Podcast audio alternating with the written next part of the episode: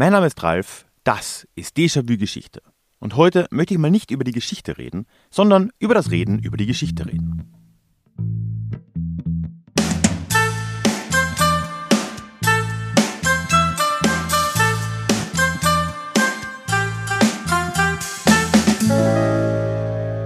Hallo und herzlich willkommen zu dieser neuen Ausgabe des Déjà-vu Geschichte Podcast. Mein Name ist Ralf und hier in diesem Podcast geht es alle zwei Wochen in die Vergangenheit, immer mit Blick auf das Hier und Jetzt und mit einer Portion Augenzwinkern. Bevor wir heute reinstarten, möchte ich wie immer ganz kurz, diese Folge ist gesponsert von meinem Newsletter sprechen. Denn der Newsletter ist die beste Möglichkeit des Austauschs. Ich bin wie du vielleicht schon mitbekommen hast, wenn du das länger hörst, kein großer Freund von Social Media für den Austausch mit äh, Hörerinnen und Hörern. Ich finde, es ist, man, ist, man ist ein bisschen abhängig von den, von den Algorithmen von Facebook, Instagram und Co. Deswegen hat sich für mich dieses alte, alte Medium E-Mail doch einigermaßen bewährt. Und deswegen rede ich da auch so oft und gerne drüber. Und ich würde mich sehr freuen, wenn du dir auch vorstellen könntest, im Déjà-vu Geschichte Newsletter mit dabei zu sein. Du kriegst da am Anfang eine ja, kleine Serie von Begrüßungsmails und ansonsten dann so zwei, dreimal im Monat Post von mir. Und natürlich, und das ist das Wichtige, du kannst auf jede E-Mail antworten, mich generell immer per E-Mail erreichen und so ist der Austausch da wirklich sehr einfach und sehr angenehm. Einen Link zu Newsletter findest du in den Shownotes oder du kannst auch direkt auf deja-vue-geschichte.de gehen und findest auch dort ein Anmeldeformular. Heute habe ich mir mal wieder die Freiheit rausgenommen, dadurch, dass ich ja jetzt alle zwei Wochen ohnehin mit der Miniserie Gründungsmythen des Nationalismus hier alleine vor dem Mikro sitze, denke ich mir, ich kann auch noch ein, ja, ein, paar mehr Gesprächspartner vielleicht in die regulären Folgen aktuell mit reinbringen. Sagen mir, wenn du das anders siehst. Ich dachte mir, jetzt passt es gut, weil ich ja sonst schon darauf Wert lege, auch immer wieder Solo-Folgen zu machen, weil ich ja, das als Kern dieses Podcasts irgendwo ansehe. Aber jetzt bietet es sich irgendwie an. Und ich habe es jetzt für heute mal geschafft, einen Kollegen und Bekannten von mir hier in den Podcast zu bekommen, nämlich Philipp vom Podcast Anno. Ich kenne Philipp inzwischen schon seit einigen Jahren. Wir haben uns auch mal in Berlin auf einer Veranstaltung getroffen. Wir reden dann auch noch ganz kurz darüber im Gespräch. Und ja, er mit seinem Podcast Arno Punkt Punkt Punkt ist im Prinzip jetzt fast genau gleich lange unterwegs wie ich. Wir haben beide 2018, im Frühjahr 2018 gestartet. Aber er macht auch ein relativ anderes Konzept. Er spricht nämlich in seinem Podcast immer mit Forschenden aus der Geschichtswissenschaft über deren aktuellen Projekte. Also doch eine andere Herangehensweise als hier. Und da haben wir uns gedacht, wir setzen uns jetzt mal zusammen und reden darüber, wie wir über die Geschichte reden. Daraus ist ein Gespräch geworden, in dem wir einerseits über unsere Podcasts reden, wie wir dazu gekommen sind, zu tun, was wir tun, warum wir das machen, was wir uns daraus vielleicht auch erhoffen und was unsere Wünsche sind. Aber wir reden da auch ganz allgemein dann ein wenig über die Geschichtskommunikationsszene, wenn man es so nennen will, über den Stand der Wissenschaftskommunikation im Allgemeinen im Bereich Geschichte, was da vielleicht noch ein bisschen im Argen liegt, was sich verbessert, was Podcasts wie unsere dazu leisten können oder auch nicht. Also ja, einfach ein Gespräch darüber, wie man in unserer Gesellschaft im weiteren Sinne, aber vor allem dann in Podcasts und in anderen Medien über die Geschichte redet oder reden kann. Ich wünsche dir viel Spaß dabei und übergebe dann auch schon das Wort an Philipp.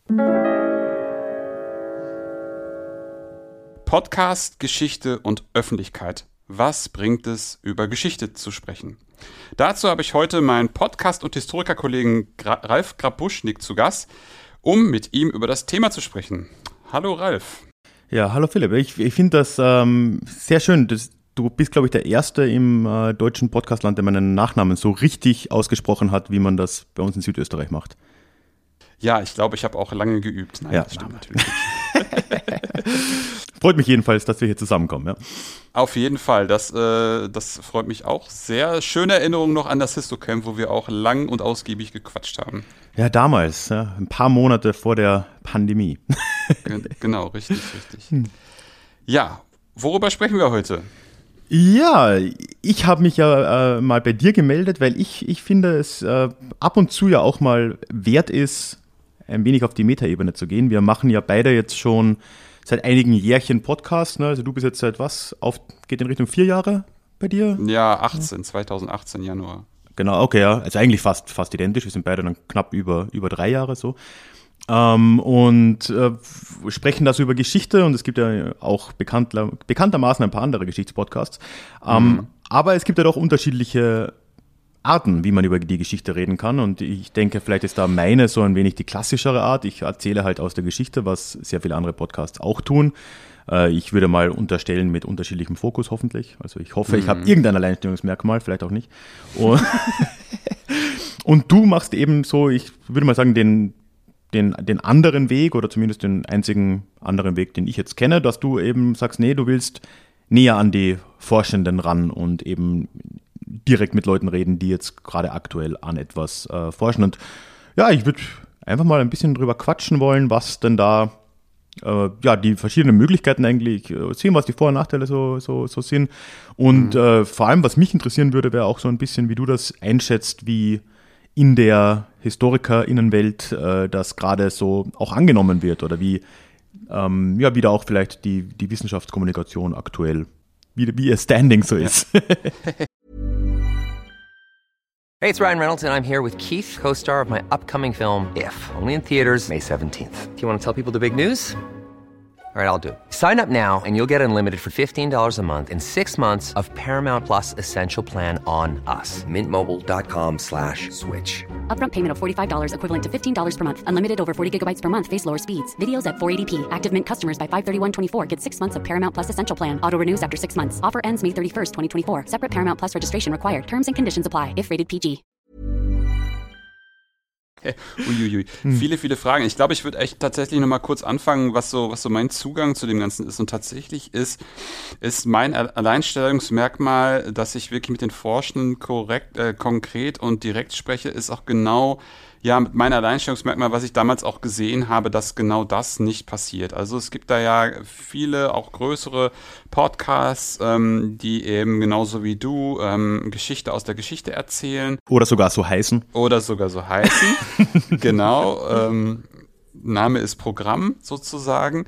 Ähm, aber genau mir hat halt immer die Stimme der, der Forschenden gefehlt. Ist ja auch an den Dokumentationen im, im Fernsehen so, dass da ja auch immer nur so ganz kleine Schnipsel von, von den HistorikerInnen dann so äh, reingeschnitten werden. Mal hier ein Satz, mal da zwei Sätze, aber ähm, mal wirklich mit den Leuten zu sprechen, was treibt sie an, was begeistert sie an dem Thema, was, warum haben sie es überhaupt gemacht, wie sind sie dazu gekommen, um dann auch einfach mal, ja, die wirklich zu Wort kommen zu lassen, das ist halt eher, ähm, das war so mein, meine Idee dahinter, ja. Ja, ich, ähm, ich, ich, ich merke es ja schon auch, also ich würde jetzt ja nicht sagen, dass äh, HistorikerInnen gar nicht zu Wort kommen beim Format wie, wie jetzt meinem, aber es ist halt dann schon eher mal so, ne, man hat halt ab und zu mal einen Gast und das ist schon eine andere Ansage zu sagen, äh, man macht jetzt einen Podcast in dem Beispiel alle zwei Wochen, wo man halt wirklich immer jemanden äh, der oder die gerade an einem Thema forscht, einlädt und man ja quasi klingt bei, bei einem geschichtlichen Thema immer ganz dumm. Ne? Äh, man ist live dabei, wie, wie, wie irgendwie neues Wissen entsteht, obwohl natürlich das Wissen sehr alt ist. Ähm, aber äh, ja, man, es ist ein ganz anderer Blick irgendwo auch auf die Geschichte, weil, weil es viel weniger dieses, was, was ich ja mache, was, was ja auch andere machen, viel weniger dieses Puzzlestück de, des Geschichtswissens so auffüllen. Ne? Hier eine Geschichte, da eine Geschichte und irgendwie füllt sich dann so ein, ja, eben so, so ein Puzzle zusammen, uh, sondern vielmehr äh, so ein Prozess irgendwo ist, wo man ja nebenbei dann auch noch auch einfach mal ein bisschen kennenlernt, wie eigentlich so eine Wissens, wie sagt man denn, Produktion, ist Wissensproduktion hm. Oder Generierung. Hm. Generierung vonstatten geht, äh, was so die, was die Quellen sind, was die Ausgangssituationen hm. sind hm. und so weiter. Und das ist ja schon auch, ähm, mag hin und wieder dann halt natürlich vom Thema her äh, auch mal sehr speziell sein, aber es hat natürlich diesen, diesen Zusatzwert, dass man immer was über den Prozess gleich mitlernt. Ne? Genau, das, darum geht's mir halt auch. Ne? Also du hast es eigentlich auch genau angesprochen, ähm, dass ja auch, auch, auch, auch du ja, also äh, wir greifen beide mehr oder weniger auf, also auf das Produkt der Forschenden zurück, ne? das Buch, das Wissen ja. in, in, in Buch äh, in, zwischen zwei Buchdeckeln. Aber sozusagen, mir geht es irgendwie auch so teilweise halt um dieses Reverse Engineeren. Ne? Also, wie, wie, wie, wie kommt man überhaupt dahin? Ne? Also, das ist so ein bisschen die Wahrnehmung, man geht halt in den Buchladen und sieht dann das fertige Produkt. Aber mir geht es irgendwie auch darum, wie ist so dieser Schaffensprozess? Ähm, wo, woraus speist sich dieses Buch? Wo, woraus speist sich dieses Wissen? Was für ein Narrativ hat man sich überlegt? Warum hat man das überlegt? Ähm, und was ist vor allem auch der Motor gewesen, dieses Buch? Zu produzieren, dieses Wissen zu generieren. Mm, wie ist das denn eigentlich bei dir so? Äh, du meinst jetzt, äh, was die Themenwahl oder die Recherche angeht oder? Sowohl als auch. Also wie, wie, wie, bist, wie gehst du einfach an, an das Thema ran? Hm. Ja, ich meine, ich, ich glaube, das hast du jetzt schon relativ gut in Worte gefasst. Man, man benutzt ja im, am Ende natürlich die gleichen, nennen wir es mal Quellen halt, oder in dem Fall Sek Sekundärliteratur, dass ich halt dann schlicht und ergreifend ja auch natürlich dann äh, Bücher oder, oder Artikel oder, oder was auch immer mir jetzt in die Hände kommt von Forschenden äh, mir vornehme ähm, und das dann irgendwo als ja, viel, viel mehr vielleicht als Produkt wahrnehme und dann eben den Inhalt spannend finde, erzählenswert finde und dann halt da tiefer einsteige und das dann eben erzähle. Und dann ja meistens ist ja dann das Buch oder der Artikel ist ja dann auch nur ein, ein Faktor und ich bin dann auch jemand, also ich mache mir mal einen Überblick meistens auf Wikipedia, da finde das mhm. funktioniert auch meistens gerade für die äh, Jahreszahlen-Einordnung und so ganz gut. Dann mal ein bisschen googeln, mal schauen, was andere Podcasts gemacht haben, dann eben das Buch slash den Artikel und was es vielleicht sonst noch gibt. Auch nicht alles, ne? Ich meine, wie, wie viel soll ich, soll ich lesen alle zwei Wochen?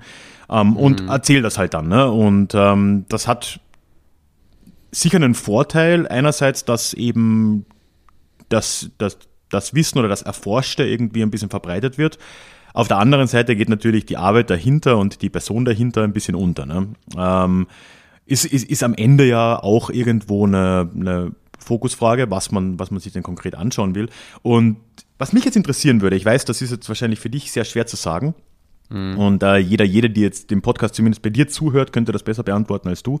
Aber wie, wie würdest du einschätzen, was ist die Motivation deiner Hörerinnen und Hörer, sich ähm, eben jetzt bei dir mit, mit dieser Forschung auseinanderzusetzen? Ist das, glaubst du, ein anderer eine andere Motivation, ein anderer, ein anderes Interesse als Leute, die jetzt äh, sich einfach geschichtlichen Content anhören? Sind das vielleicht auch eher dann doch Leute, die näher dran sind an der, an der Forschung? Oder, oder würdest du sagen, das ist schon eigentlich eine ähnliche, ach, Zielgruppe klingt immer so böse, aber doch äh, eine ähnliche Zielgruppe? Es sind ja zwei Fragen, ne? einmal die Motivation der, der Gäste und einmal sozusagen, wer das sich, wer das sich anhört. Ne? Ich, ähm, genau, also fangen wir mal mit den Hörenden vielleicht an. So. Ähm, also meine Idee ist halt schon, der, der Fokus oder, oder, oder mein Wunsch ist es schon, eine, ist eine sehr große Zielgruppe, nämlich mehr oder weniger die Leute, die an Geschichte interessiert sind. Also die, die wirklich, die, die wirklich auch eine, auch eine Dokumentation sich im Fernsehen anschauen und da vielleicht hier und da einfach mal tieferen Einblick haben wollen. Und dann so ein bisschen das, was ich ihnen überhelfe, nämlich wie funktioniert Forschung, wie funktioniert Narrativbildung, worauf fußt das Ganze eigentlich. Also da ist, das ist halt eine, vielleicht eine sehr nebulöse Geschichte, aber ich fasse sie sehr breit. Also es ist wirklich so von meiner Mutter bis zu einem Professor ist so gefühlt alles dabei, mhm. würde ich sagen.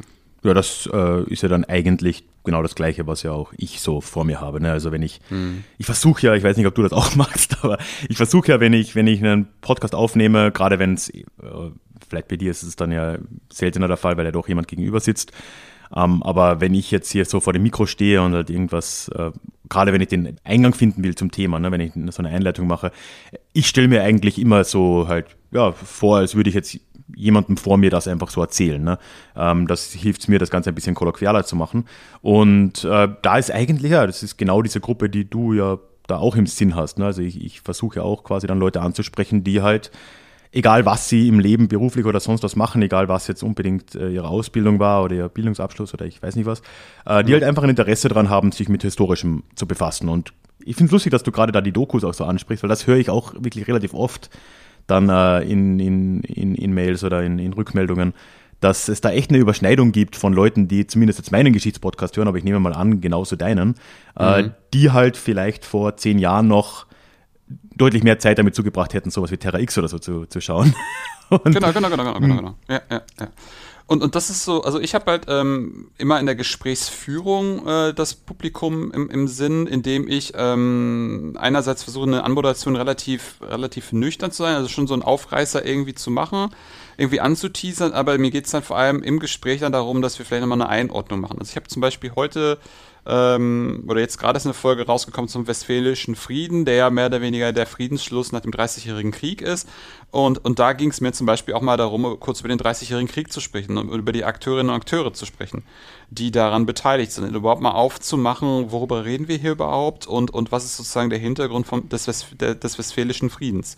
Ähm, sowas mache ich dann gerne. Also das ist dann so mal so eine kurz eine kontextualisierende Fragestelle, um, um wirklich auch die Leute abzuholen, um sie dann sukzessive in dieses Projekt äh, me meines Gesprächspartners, meiner Gesprächspartnerin äh, hineinzulotsen bzw. zu ziehen. Hm. Ja, das finde ich eigentlich auch gerade bei dir echt relativ äh, herausfordernd und ich, ich finde dann echt auch meistens sehr gelungen, was mir sehr schwer fällt, wo wir halt, mit wir meine ich jetzt ich oder die Kollegen von Geschichten aus der Geschichte, Historia mm. Universalis, you name it, ähm, wo wir uns hinstellen und in meinem Fall eine halbe Stunde, in anderen Fällen auch gerne mal mehr, Zeit damit aufbringen, ein Thema quasi darzulegen.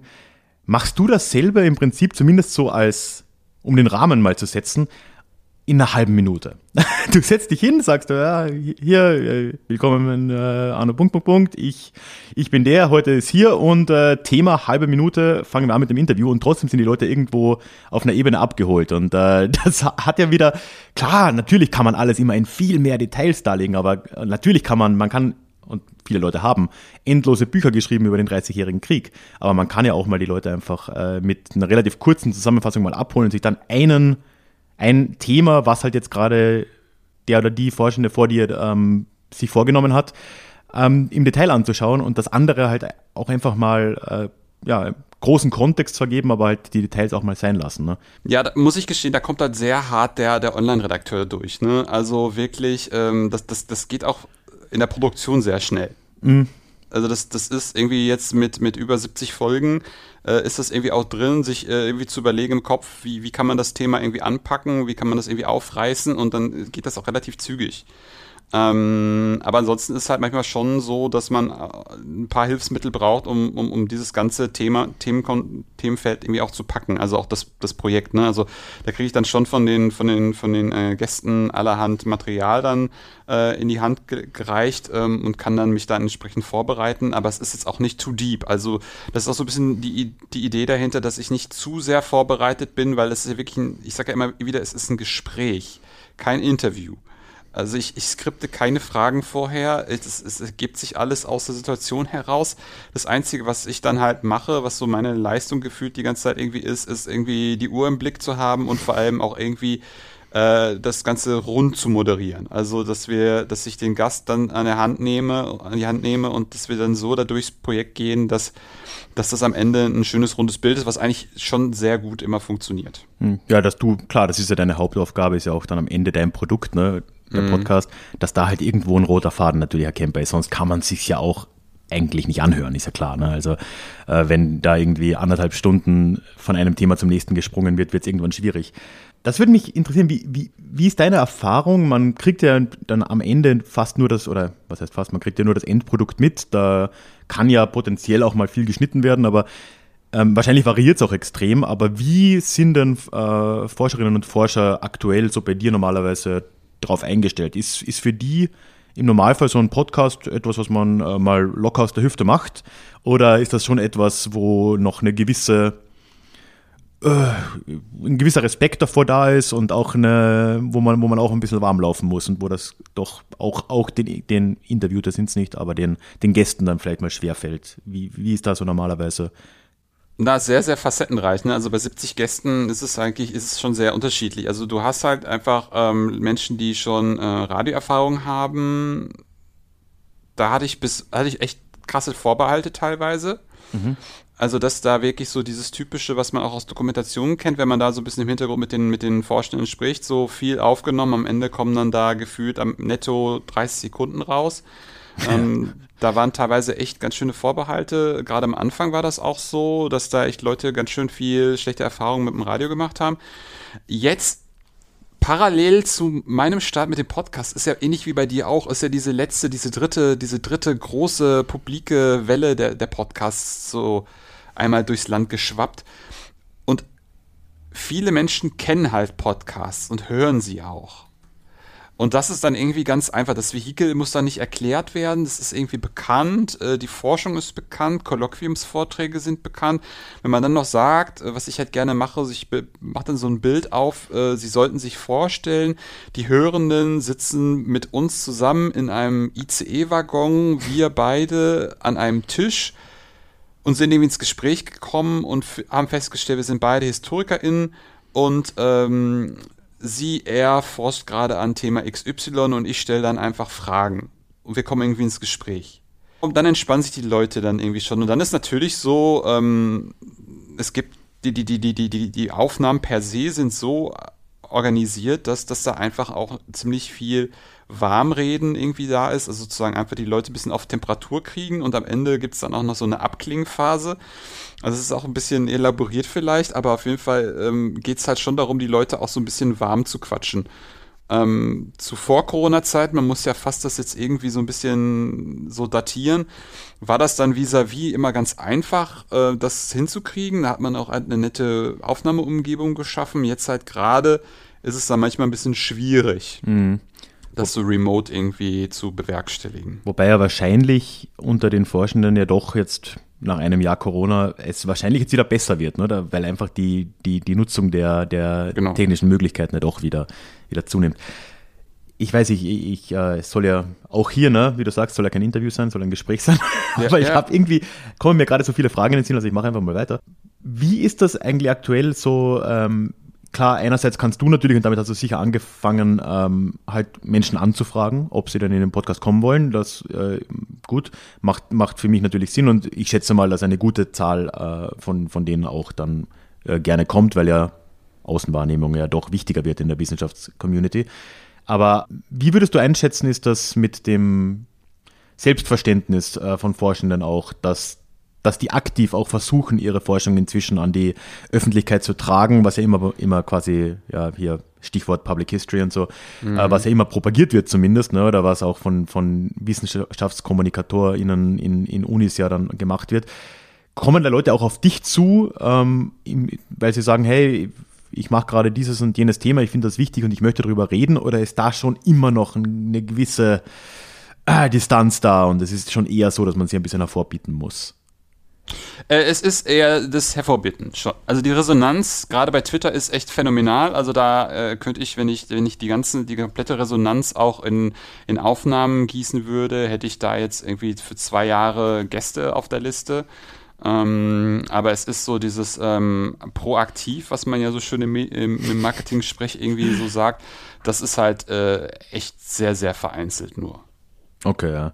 Ja, ich meine, das ist ja, ohne jetzt natürlich da auf die Stereotype irgendwie äh, zu spielen, aber das hört man ja immer, ne, dass ja quasi dieser Wandel hin zu einer quasi, ja, nennen wir es proaktiven Wissenschaftskommunikation von forschenden Seite ja schon auch immer wieder mal bemängelt wird, dass das zwar passiert, dieser Wandel, aber halt mhm. relativ, relativ langsam. Ne? Also was ich jetzt so mitbekomme, auch aus der Naturwissenschaft, wenn man so äh, methodisch inkorrekt oder so hört, dass Richtig. die ja schon auch immer ihre äh, Zweifel dran haben, wie gut das äh, auf einer breiteren Ebene äh, gerade vonstatten geht, ne? Oder wie viel Begeisterung auch da ist. Ja, ja. Also das, das, das Problem ist, ist ja, es ist ja irgendwie auch, ähm, ich will jetzt nicht die ganze Zeit irgendwie so im, im Englisch reden, aber es ist halt so money-driven, ne? Also gerade in den Naturwissenschaften ist da, steckt halt auch einfach bestimmtes Geld hinter, sind die, sind einfach ja auch die fin Finanzierung von Projekten ähm, anders gelagert als, als, äh, als in, der, in den Geisteswissenschaften. Ne? Also das, ähm, da wird halt schon mehr, mehr ein, ein, ein höheres Augenmerk auf, auf, auf, auf Öffentlichkeit gelegt. Mhm. Ähm, das führt halt einfach dazu, dass dann da auch entsprechende Kapazitäten genutzt werden. Mal ist es dann erstmal nur so auf einer freiwilligen Basis, wird dann aber halt irgendwann auch eingepreist. Und das ist es halt in den Geschichtswissenschaften nicht. Das ja. ist immer on top.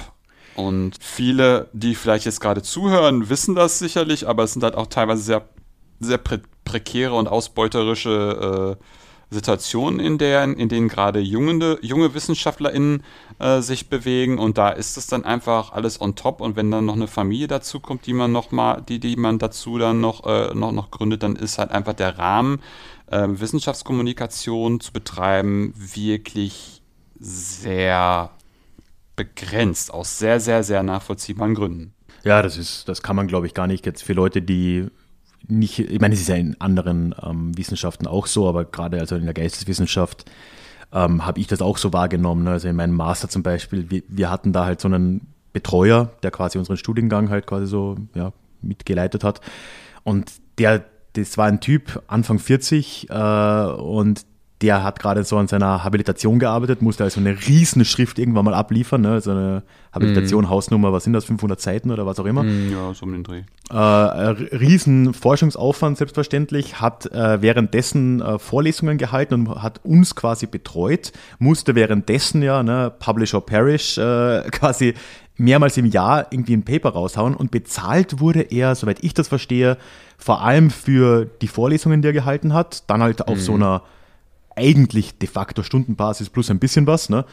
Uh, und dann halt noch so einen kleinen Obolus für ein bisschen Admin. Ne? Und dann denkt man sich halt schon so, okay, diese Menschen werden, und der war vielleicht ein sehr krasses Beispiel, aber da, diese, diese Leute werden de facto für uh, vielleicht 20 Prozent ihrer Aufgaben bezahlt. Ähm, und natürlich, dann ist halt sowas wie jetzt noch Kommunikation zu betreiben nach außen, eben, ja, es ist on top und wahrscheinlich, und das ist jetzt vielleicht der Unterschied zu uh, Medientreibenden anderer Art, ne, die man le leicht in ein Interview bekommen kann. Es ist dieser, ah, schon wieder Englisch, ne, der Reward ist irgendwie viel weniger greifbar für die Leute, weil so sich einen Namen machen als, als mm, Wissenschaftler mm, in, in, in, der Öffentlichkeit, äh, das ist ja nicht wirklich realistisch und auch nicht das Ziel der meisten Leute. Ne? Das kann mal irgendwie ein, ein Harari oder so, der hat mal einen Namen, aber äh, ja, ist ja kein Ziel, das jetzt irgendwie sonderlich viele Kapazitäten auffressen sollte. Um, ähm, und man hat halt nicht direkt was davon. Ne? Also es ist mhm. gerade, sogar wenn man ein Buch draußen hat, ne? also das, das kenne ich, ich habe auch mal ein Buch mit Verlag veröffentlicht. Man hat kein Interesse, ein Buch, das man mit Verlag rausgebracht hat, gerade ein wissenschaftliches Buch, über einen Podcast zu, zu bewerben wenn das Buch jemand kauft, bekommst du 80 Cent. Das ist irrelevant. Also das ist halt so, äh, ich kann es nachvollziehen. Ja. Ja, ja, ja. Also es ist halt, es ist halt äh, von einer gewissen Art und Weise halt einfach die Frage, dass das, wie viel Selbstmarketing will ich machen. Ne? Also es ist halt irgendwie, worum geht's mir jetzt? Geht's mir um Vernetzung innerhalb der Wissenschaften? Geht's mir darum, irgendwie breit bekannt zu sein? Und das war so ein bisschen damals auch die Idee von dem Podcast per se, vor allem, vor allem junge Forschende zu nehmen als Gäste, um denen halt oder äh, um denen eine Bühne zu bauen, um, um, um denen eine gewisse Sichtbarkeit ähm, zu geben ähm, weil ich einfach finde, dass einfach da in dem Feld sehr viel Spannendes geforscht wird und einfach auch über die Jahre habe ich da jetzt auch ein sehr buntes Potpourri an, an Themen zusammengetragen, ähm, die einfach teilweise bestimmten Leuten sonst nicht zugänglich wäre. Und das ist so ein bisschen die Idee dahinter gewesen. Ich glaube, das ist ja auch da nochmal wahrscheinlich wirklich auch realistischer. Ne? Also ich schätze mal jemanden, äh, der oder die gerade an, an ihrer DIS schreibt, wäre jetzt wahrscheinlich so das klassische Beispiel vielleicht, ne? mhm. ne? Leute in, in ihren späten 20ern, frühen 30ern, die vielleicht dann eben auch noch diesen, diesen Faktor Familie noch nicht haben ne? und wo dann auch einfach vielleicht mehr Zeit da ist. Da kann das, äh, ist, ist ein stärkeres Verkaufsargument, ne? dass man da mal in einen Podcast kommt und äh, seinen Namen halt ein bisschen bekannter macht und das Thema vor allem äh, bekannter macht. Und wenn dann noch irgendwie jemand ja, danach ein Paper liest oder so oder jemanden auf, was gibt es denn jetzt gerade, äh, academia.edu ist nicht mehr ganz in, oder? ResearchGate oder wie auch immer, dann äh, mhm. folgt, dann ist das vielleicht auch irgendwie ein Erfolg oder so für die Leute. Ähm, wird später natürlich dann schon ein bisschen schwieriger. Ja. Ich fand es jetzt ganz, ich meine, das, das, darüber denke ich oft nach und wir hatten da, glaube ich, auch beide mega Glück, äh, wenn ich das mal so sagen darf, dass äh, du hast die Podcast-Welle angesprochen, dass wir quasi Anfang 2018 begonnen haben. Das war gerade so richtig, ja. würde ich sagen. Ähm, und seitdem hat sich ja sicher einiges verbessert, aber ich könnte mir schon vorstellen, weiß nicht, nimmst du das auch so wahr, dass äh, unter den Medien, in denen man auftreten kann, jetzt Podcasts trotzdem nicht unbedingt so das beliebteste und, und, unter WissenschaftlerInnen sind. Ne? Also wenn sie die Wahl hätten, würden die wahrscheinlich auch lieber im Fernsehen auftreten. Ähm, und dann halt ist auch der, der gute alte Presseartikel, wo man irgendwo äh, interviewt wird oder zitiert wird, wahrscheinlich auch immer noch, hat, hat ein gewiss bisschen mehr Pull-Faktor, oder? Oder ändert sich das? Ja, es ist mal so, mal so. Ne? Also es sind ja ganz viele Medien jetzt aufgesprungen auf diesen, auf diesen Podcast-Zug und produzieren da fleißig ihre, ihre Formate vor sich hin. Da hätte man jetzt behaupten können, da gibt es eine bestimmte Aufwertung des, des, des Mediums Podcast.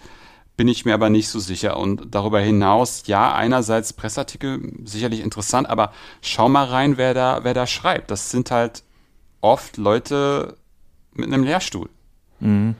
Ähm, oder wirklich zu sehr abseitigen, sehr speziellen Themen und, und viel Connecte. Und da ist dann, glaube ich, halt auch wieder dieses Selbstmarketing wichtig und halt auch die Möglichkeit, mal in so einem Podcast niederschwellig mal sein Projekt vorzustellen, dass man halt irgendwie von wem gehört wird, der einen dann im Zweifelsfall darauf mal anspricht, doch mal einen Artikel irgendwo zu, zu schreiben oder beizusteuern oder sich da dann nochmal speziell für das Presseformat oder Journalismusformat XYZ in schriftlicher Form dann nochmal zu äußern. Also das ist irgendwie schon möglich und, und habe ich auch schon erlebt, dass, das, dass, auch der, dass mir auch Gäste äh, sagen, dass sie daraufhin dann nochmal angesprochen worden wären. Ja. Ähm, oder auch, dass Verlage beispielsweise ähm, den Podcast, die Podcast-Folge ähm, verlinken. Selbst wenn das damals in einem Werkstattzustand, also des, des Projektes, ähm, veröffentlicht worden ist, wird es trotzdem halt genutzt. Mhm. Also das halt auf jeden Fall schon. Ich ja. weiß ehrlich gesagt nicht so genau, ähm, was jetzt gerade wirklich die harte Währung ist. Ähm, viel halt, glaube ich, auch über Twitter oder halt auch über solche Sachen wie, wie, wie Blogs, aber ich sehe immer noch einen ziemlichen, ziemlichen Gap zwischen dem, was ich so zwischen Kommunikation, also was ich von, wie ich Kommunikation so sehe und wie das, was da dann angeboten wird, so ist. Das mhm. ist dann halt doch dann irgendwie oft dann eine Art von äh, online verfügbarem wissenschaftlichen Paper ähm, und nicht so sehr, was vielleicht der Anspruch von Public History ist. Ähm, und was ich irgendwie auch schon aus der Wirtschaft irgendwie auch so kenne, du hast eine Studie, als Basis und dann hast du ein Malwerk von Kommunikationsmitteln oder, oder, oder ja doch ein Malwerk an, an Kommunikationsmitteln und verschiedene Gradstufen und dann machst du wirklich vom Tweet bis zur Konferenz nudelst du halt diese komplette Studie durch. Das habe ich schon mal, habe ich schon mal halt bei, bei so einer Beratungsbude war das schon mal Thema und da hatten die mir genau das gesagt. Da wird eine Studie erarbeitet und die wird dann halt an den Markt, dem Markt angeboten, wirklich auf zig verschiedene Varianten. Ja. Das, äh, das, das sehe ich halt noch nicht. Naja, hm, das ist, glaube ich, noch ein weiter Weg. Ja, natürlich ist ja auch die Frage, wer macht es dann? Ne? Also wenn man das alles den Forschenden überlässt, wir haben jetzt ja lang und breit darüber gesprochen, warum die vielleicht nicht in der Lage sind, zeitlich, finanziell das alles zu bringen. Ähm, in der Naturwissenschaft ist das teilweise halt sehr anders. Die haben halt dann ihre äh, Wissenschaftskommunikationsteams, ob es jetzt an Unis ist, an Forschungsinstituten, gerade wenn, gerade natürlich im angloamerikanischen Raum nochmal viel mehr, mhm. wo äh, halt einfach auch Kohle und äh, Manpower da ist, ne? wo, äh, wo halt Leute ja. sitzen, die, weiß ich nicht, ein, anderthalb, zwei Vollzeitstellen, die das halt machen. Ne? Äh, und das, das ist halt auch was anderes dann. Ne? Dann kann man das auch bringen. Ich meine, und in der Zwischenzeit ja, auch ein Format jetzt wie deins wird halt dann natürlich nie alle ansprechen können, die theoretisch was zu teilen hätten, ähm, weil halt ja, Leben in den Weg kommt, das ist auch klar. Und das ist, ist, ist muss es auch nicht, ne? solange du spannende Themen hast, die du da aufbereiten kannst, solange äh, die Hörerinnen das äh, interessant finden und solange genug Leute zum zu Wort kommen, die das gerne möchten, ist ja auch alles gut. Mhm. Ein breiter Wandel sieht natürlich anders aus, aber den, der muss halt dann auch mit ganz anderen institutionellen und finanziellen Mitteln passieren, weil ja, sonst. Ja, ja. Und das ist ja bis, bisweilen halt noch die Angst, ne? Ich weiß nicht, wie, wie, wie du das so wahrnimmst, aber es ist halt eine, eine, große Angst da, dass halt zum Beispiel die Geldtöpfe für Forschung, und jetzt ist es ja zum Beispiel so, dass vom, ähm, Forschungs, vom Forschungsministerium, ich glaube, das BAMF ist das, ne? Da werden, da sollen ja jetzt die Forschungsgelder an, auch an Wissenschaftskommunikation geknüpft werden und da ist halt einfach eine gewisse Angst da, dass ähm, eben nicht die, nicht die Kommunikation on top auf der Forschung ist, also sozusagen, dass Forschungsgelder, ähm, dass du Forschungsgelder und Kommunikationsgelder hast, sondern dass sozusagen die, das Geld, was für die Wissenschaftskommunikation verwendet wird, ähm, von, den, von, der, vom, von den Forschungsbudgets weggenommen werden. Und das hat eine mhm. unheimliche Angst auch irgendwie da. Und die, die, die, die kann man, die ist wirklich Raum, im Raum greifbar. Und das finde ich halt irgendwie so schade. Also man, man kann ja einfach sagen oder die Sachen einfach einpreisen. Und ich meine, da wären ja auch zum Beispiel Jobs für dich oder für mich, die jetzt vielleicht sagen, Geschichte ist super, super, super spannend und wir würden da gerne einen Job draus machen, aber forschen möchten wir halt nicht, aber irgendwie mit Forschen quatschen oder, oder, oder, oder sprechen und für die Kommunikation machen, das wäre halt unser Job. Mhm. Ja, das ist ja, das ist ja auch ein Job, den es theoretisch gibt. Es gibt ja nur unfassbar selten, gerade in Deutschland. Ja. Ähm, wird sicher auch mehr kommen, aber ich meine, das Problem ist halt auch, wenn jetzt das BAMF kommt oder egal von welcher Seite, ne, ich, ich verstehe die, ähm, die Angst und ja, den, den, skeptischen Blick drauf schon, ne? weil es ist schon oft genug passiert, dass halt dann heißt, okay, wir verlangen jetzt von euch, dass ihr mehr Kommunikation betreibt und äh, Gelder werden dran geknüpft, gleichzeitig geben wir euch aber nicht mehr Kapazitäten ne? ähm, oder mehr Planstellen oder was auch immer es dann in dem konkreten Fall ist. Ich verstehe schon, dass es dann da, da das Problem gibt. Ich weiß nicht, wie es im aktuellen Vorschlag aussieht. Äh, der Weg muss auf jeden Fall dahin führen, dass es halt schlicht und ergreifend dann auch ja, Planstellen für so etwas gibt, ne? dass halt Leute dann in Zusammenarbeit mit Wissenschaftlerinnen und Wissenschaftlern das ähm, aufbereiten und kommunizieren, aber dass es eben Experten gibt, die die Kommunikation machen und halt, ja, man kann halt auch nicht, also das ist für uns so leicht gesagt, ne? wir haben halt irgendwie Freude daran, vor einem Mikro zu stehen, wir äh, für, für, mich zumindest, ich weiß nicht, ob du dich da auch angesprochen fühlst, für mich klingt jetzt Wissenschaftskommunikation erstmal ganz unterhaltsam. Aber ich, man muss halt auch einfach mal verstehen, dass äh, oder anerkennen, dass viele Leute, die eben in der Forschung sind, aus ganz anderen Gründen forschen. Ne? Die haben halt ein tiefes Interesse an einem Thema oder, oder sogar an, was in der Geschichte auch vorkommt, an der, an einer Methodik. Ne? Die, die stehen halt auf Archivforschung, die stehen drauf, irgendwie mit, mit, mit alten Handschriften zu arbeiten. Oder das sind kleine Dinge, ne? Nichts davon hat was damit zu tun, dass, dass sie sich gerne vor eine Kamera, vor ein Mikro oder was auch immer setzen wollen. Ja, das ist natürlich jetzt dann schade, weil es jetzt halt Leute gibt, die sich das zutrauen und die da Lust drauf haben. Die haben dann eine Möglichkeit, bei dir oder anderswo damit auch äh, ja, aufzutreten und ja doch auch gewisse Chancen, sich damit äh, zu eröffnen. Und die anderen halt nicht. Und ähm, ja, ob das jetzt wirklich so wünschenswert ist, weiß ich nicht. Ähm, wird sich ändern müssen. Ich meine, man hört es ja doch jetzt auch immer wieder. Ich, ich für mich ist es wenig greifbar, aber man hört ja schon, dass anscheinend die Corona-Krise da vieles, ähm, was Digitalisierung und da fehlt es meiner Meinung nach zu einem Teil schon auch mit rein. Also ich glaube, das ist eine ähnliche Welle. Also mehr Digitalisierung bedeutet für mich auch mehr breitenwirksame Wissenschaftskommunikation, wenn man es umlegt. Ähm, dass da schon viel ins äh, deutlich schneller passiert, als es sonst passiert wäre. Äh, und hoffen wir mal, also ich glaube, dass wir da in den nächsten, weiß ich nicht, immer noch Deutschland, ne? Reden wir mal lieber über zehn Jahreszeiträume. Aber zumindest innerhalb derer äh, dürfte sich da, glaube ich, schon ein, ein Wandel langsam äh, äh, bemerkbar machen. Ryan Reynolds here from Mint Mobile. With the price of just about everything going up during inflation, we thought we'd bring our prices down.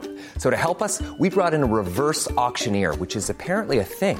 Mint Mobile unlimited premium wireless. Ready to get 30, 30, bit to get 30, bit to get 20, 20, 20, bit to get 20, 20, bit to get 15, 15, 15, 15 just 15 bucks a month. So, Give it a try at mintmobile.com/switch. slash $45 up front for 3 months plus taxes and fees. Promo rate for new customers for limited time. Unlimited more than 40 gigabytes per month slows. Full terms at mintmobile.com. Machen. Und in der Zwischenzeit gibt es ja dann äh, Leute wie dich und mit und naja, Leute mich, wie mich eher weniger, die halt äh, versuchen aus den Forschungen äh, der Leute, entweder indem man die Menschen direkt einlädt oder eben äh, ja ihre Themen äh, zumindest in einer anderen Form aufbereitet, das weiter zu verbreiten. Und ähm, ja, schauen wir mal, wo es am Ende hinführt. Ne? Was mich jetzt noch interessieren würde, warum machst du das eigentlich? Was ist für dich die, die Motivation, dass du dich jetzt äh, hinstellst und jetzt seit über drei Jahren äh, 24 Mal im Jahr äh, eine, eine Folge machst mit jemandem über, über ein Thema sprichst und den ganzen Aufwand drumherum, ne? also das Akquirieren, Anfragen und so weiter. Oje, das ist also ganz, gibt es ganz viele Antworten mehr oder weniger drauf. Also es ist halt einfach immer noch so, ähm, dass Geschichte mich immer noch begeistert und fasziniert. Also eigentlich sozusagen das, was ich mir erhoffe, was die Forschenden ähm, indem, indem ich mit Forschenden spreche, das rüberbringen. Also die Begeisterung am Fach Geschichte ist auch das, was mich daran begeistert sozusagen, das, das zu tun. Also einfach mit Leuten zu sprechen, die, die auch das gleiche Thema oder das, das große Themenfeld Geschichte, Geschichtswissenschaften begeistert. Ähm, das zu machen, das, das finde ich halt spannend und auch einfach Neues kennenzulernen. Also einfach, äh, klar bin ich auch in, in, in Feldern unterwegs, die ich, die ich irgendwie grob kenne oder auch gut kenne, aber finde es halt irgendwie sehr spannend, ähm, da neue Facetten kennenzulernen mhm. und äh, mir auch vielleicht neue Felder ganze neue Felder, wie zum Beispiel Mittelalter oder frühe Neuzeit, zu erarbeiten in bestimmten Themenbereichen. Das finde ich dann für, für mich dann auch ganz interessant. Ähm, und hoffe einfach, dass es halt genügend Leute gibt und das, da, da dachte ich halt auch an diese ganzen dokumentationsinteressierten Menschen, dass, ähm, dass sich das halt gut trägt. Also dass nicht nur ich der Einzige bin, der das irgendwie spannend findet und den das begeistert, sondern dass es halt andere Menschen auch so begeistert. Wie ist es denn bei dir? Warum machst du das Ganze? Ja, ich habe es jetzt parallel wirklich kurz versucht zu überlegen. Ähm, ich glaube, es ist eine Mischung. Einerseits ist es eine, hat es angefangen, auch wie bei dir halt, natürlich, ich habe halt eine Begeisterung dafür. Bei mir war es halt auch so, dass ich, das war bei dir, glaube ich, auch ähnlich, dass nach dem Studium, aber eigentlich auch schon ein bisschen im Masterstudium, ich von der Geschichte so ein bisschen weg bin und äh, dann auch eigentlich lange Zeit mich nicht wirklich damit befasst habe. Und das war für mich halt dann auch einfach mal so eine Möglichkeit, wieder mehr, mehr Zeit mit Geschichte zu verbringen, schlicht und ergreifend. Mhm. Das war das eine, also schon auch diese Begeisterung fürs Thema. Dann kam aber schon, das war am Anfang vielleicht nicht so, also Podcast war jetzt für mich nicht das Medium, das so von Anfang an mir vorgeschwebt wäre. Ich, habe, ich hatte auch mal einen, oder ich habe immer noch einen Blog, der ab und zu mal bespielt wird, aber ich habe auch mit einem Blog gestartet. Und irgendwann äh, habe ich dann halt versucht, das mit dem Podcast zu machen und das Medium ist mir auch sehr ans Herz gewachsen. Also das kommt auch dazu, dass ich einfach viel Freude daran habe. Ähm, man, ich, ich stehe gern vor dem Mikro, ich, ich, ich schneide auch tatsächlich gern, was auch wenig Leute sagen.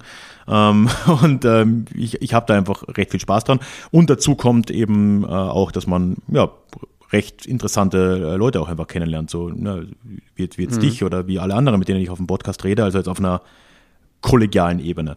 Aber der Hauptgrund, warum ich es nach wie vor mache, ist eigentlich wirklich so dieses, ist auch wieder so ein Bullshit-Bingo-Begriff, dieses Community-Ding, ähm, dass ich äh, halt schon dankenswerterweise, und da kommt auch wieder mit rein, dass wir, glaube ich, gerade rechtzeitig begonnen haben, eine Hörerschaft habe, die sich bei mir auch meldet, wo ich dann halt auch Rückmeldungen bekomme und äh, ganz viele Sachen höre, die halt auch in meinem eigenen Leben sich recht ähnlich abgespielt haben. Ne? Also wo halt Leute mir dann erzählen, ja, dass sie Geschichte eigentlich ja echt, echt cool fanden und dann halt äh, Lehrer, Lehrerinnen in der Schule ihnen das ein bisschen vermiest haben mhm. und dass man dann halt irgendwann ja so Dokus ge geguckt hat oder, oder Bücher gelesen hat und jetzt und jetzt sind halt die meisten Leute, die mich hören, die hören ja nicht nur mich, die hören ja äh, viele andere Geschichtspodcasts, denen quasi durch das Medium Podcast und durch diese Möglichkeit, dass dieser niederschwelligen Produktion, ne, wo Leute wie ich und du uns einfach hinsetzen können und das machen. Ja, dass denen äh, da eine Möglichkeit geboten wird, sich mit dem Thema wieder neu auseinanderzusetzen. Und äh, gleichzeitig gibt es mir eine Möglichkeit, mich mit dem Thema auseinanderzusetzen. Und diese, und da gibt es viele Über Überlappungen, viele Gemeinsamkeiten und das ähm, macht mir dann schon einfach einen riesen Spaß, wenn man halt auch einfach merkt, dass es kommt irgendwo an. Ne? Ähm, mhm. Und mhm man merkt, hey, man hat hier einen Austausch mit Leuten, die auch eine Begeisterung für dieses Thema haben, was jetzt in der Mehrheitsbevölkerung oft ein bisschen untergeht. Und ja, das, das hilft mir dann schon. also. Das auf jeden Fall. Da hatte ich gerade tatsächlich deine Frage vielleicht auch äh, nicht aufs Medium bezogen, weil das ist natürlich auch irgendwie so ein Thema.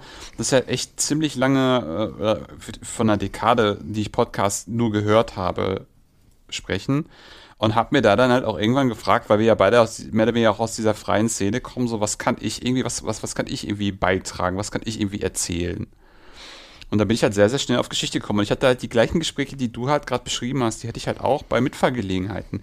Ging es immer wieder darum, ne, was machst du? Ach ja, Geschichte. Ja, Geschichte fand ich irgendwie spannend, aber dann kam die Schule, das war mir alles zu NS-lastig und hat es mir irgendwie vermiest. Und Voll, irgendwie ja. finde ich Geschichte spannend, aber irgendwie bräuchte ich einen Zugang. Und da dachte ich mir dann, ah, okay, wie wäre es denn einfach, wenn man die Leute, die, die wirklich Feuer und Flamme für das Thema sind, nämlich die Vorstände vor das Mikrofon kriegt, ich dann noch dazu, der irgendwie auch Feuer, Feuer und Flamme für, für Geschichte ist und wir dann zusammen einfach äh, ein cooles, nettes Gespräch haben. Also ich muss auch echt gestehen, ich vermisse diese Zeit, wo man die, die Aufnahmen persönlich machen kann, weil das auch einfach dieser Austausch, dieses, dieses zusammen da auch sitzen und, und sich unterhalten, ein Gespräch führen, fehlt mir schon echt mhm. ziemlich doll.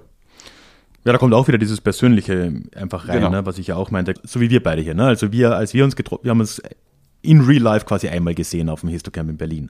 Aber auch davor haben wir schon irgendwie mal telefoniert. Jetzt sind wir hier vor dem Mikro und, und das lässt sich ja, also zumindest jetzt bei mir, ich habe da schon mit vielen Leuten quasi so einen, so einen ähnlichen Kontakt, sage ich jetzt mal. Ne? Und das ist, ist, für, ist für mich halt echt sowas, so eine Art des, ähm, ja, heute habe ich mit dem Bullshit-Bingo, des, des Networkings, ähm, aber halt auch, auch einfach Bekanntschaften, Freundschaften, die sich da quasi entwickeln in, auf, eine, auf einer quasi fachlich getriebenen Ebene erstmal, ne, wo man gemeinsam irgendwie ein Interesse hat und dann macht man was und dann geht man halt doch mal auf ein Bierchen und äh, solche Dinge. Ne. Auch das äh, hilft natürlich da, die Motivation am Laufen zu halten, mir zumindest. Äh, und ähm, ich würde mal anhängen, ne, so wie du dir wünschst, dass du wieder mit Leuten im Wohnzimmer sitzen kannst und aufnehmen. Äh, ich wünsche mir auch, dass es dann irgendwann wieder halt Gelegenheit gibt, dass man irgendwo äh, auf eine Veranstaltung und danach auf ein Bierchen geht und so mit Leuten redet, die halt was ähnliches machen. Ne? Weil auch das ist irgendwie etwas, was schon ähm, viel, viel beiträgt und dass das halt gerade nicht geht, ist dann äh, auch nicht unbedingt äh, optimal und auch ein bisschen schmerzhaft. Ne? Ja, also Ralf, ähm, vielen Dank dafür, das waren sehr spannende Fragen, die du, die du mir gestellt hast. Und ja, wir vermissen, wir freuen uns auf unser Wiedersehen. Kriegen wir Mutmaßlich auf irgendeinem Histocamp oder äh, im Zweifelsfall auch nochmal am Telefon in der Zwischenzeit. Ähm, das war sehr, sehr spannend, mal ein bisschen über die Metaebene heute zu sprechen. Äh, das war auf jeden Fall auch mal ganz interessant, so aus deiner Warte nochmal auch zu hören, wie, wie du bestimmte Sachen angehst und, und, und, und Sachen siehst. Äh, das, das war auch sehr, sehr interessant. Also vielen Dank immer für den Austausch da. Ja, das war das Gespräch mit Philipp. Ich hoffe, es hat dir gefallen. Wenn du immer noch hier bist, dann gehe ich davon aus, es ist natürlich was ganz anderes, ne, so ein Metathema. Aber ich fand es auf jeden Fall mal spannend, da den Austausch zu suchen und mal ja, ein wenig drüber zu reden, warum wir das alles eigentlich machen und was das Ganze vielleicht bringen soll. In den Shownotes findest du natürlich auch einen Link zu Philips Podcast, Anno. Du kannst ihn aber natürlich auch in jeder Podcast-App finden. Das schreibt sich Anno und dann Punkt, Punkt, Punkt ausgeschrieben, also P-U-N-K-T Punkt, Punkt, Punkt. Hör da gerne mal rein, da sind immer wieder spannende Themen mit dabei, wenn du mal sehen oder hören willst, was denn in der aktuellen Geschichtsforschung so abgeht. Ja, ansonsten findest du in den Shownotes natürlich auch den Link zum Déjà-vu-Geschichte Newsletter, wie schon angekündigt, wo ich mich sehr freuen würde, wenn du dir das anschauen würdest. Und als Dankeschön für deine Anmeldung, das habe ich vorhin ja noch gar nicht erwähnt, gibt es auch ein paar Goodies. Es gibt ein kostenloses Hörbuch von mir direkt zum Download und ein paar andere Kleinigkeiten mehr. Aber dazu erzähle ich dir mehr auf meiner Website. Auf ralfgrabuschnik.com findest du oben den Punkt Newsletter, da findest du alle Infos. Aber sonst, das Anmeldeformular ist auch auf dieser Sammelseite, die ich da irgendwann mal erstellt habe, auf deja-vue-geschichte.de zu finden finden. Dann geht mein großer Dank wie immer an die tollen, tollen Mitglieder des Déjà-vu Clubs raus. Ihr macht das hier möglich, vor allem jetzt gerade mit dieser hohen Frequenz. Vielen, vielen Dank. Es ist die beste Unterstützung, die man sich wünschen kann. Es sind meine Mitglieder auf Steady, die das ermöglichen. Und es würde mich riesig freuen, wenn du dir das auch vorstellen könntest, mich auf Steady da zu unterstützen. Im Gegenzug bekommst du dort noch einen extra Podcast einmal im Monat mit Themenabstimmung durch die Community. Wir haben einmal im Monat einen Club-Call, wo wir uns austauschen. Es gibt ein Discord-Forum für zwischendurch und du hörst auch alle Folgen von Déjà-vu-Geschichte natürlich dort werbefrei. Wenn das was für dich ist, schau dir das sehr, sehr gerne an. Einen Link dorthin findest du auch in den Shownotes oder auch hier findest du natürlich wieder den Sammellink deja-vu-geschichte.de und da ist auch nochmal ein Link zu Steady drauf untergebracht. So, und wenn du jetzt immer noch da bist und das alles nichts für dich ist, dann lass mir zumindest ein Abo da, egal wo du mich hörst, weil dann hören wir uns nächsten Montag schon wieder im nächsten Teil der Miniserie Gründungsmythen des Nationalismus und wir werden uns dort England und seinen Geschichtsmythen zuwenden. Ich freue mich, wenn du wieder dabei bist und dann hören wir uns in unserem nächsten Déjà-vu. Tschüss. Mom deserves the best, and there's no better place to shop for Mother's Day than Whole Foods Market. They're your destination for unbeatable savings, from premium gifts to show-stopping flowers and irresistible desserts. Start by saving 33% with Prime on all body care and candles. Then get a 15-stem bunch of tulips for just $9.99 each with Prime. Round out Mom's menu with festive rosé, irresistible berry chantilly cake, and more special treats. Come celebrate Mother's Day at Whole Foods Market.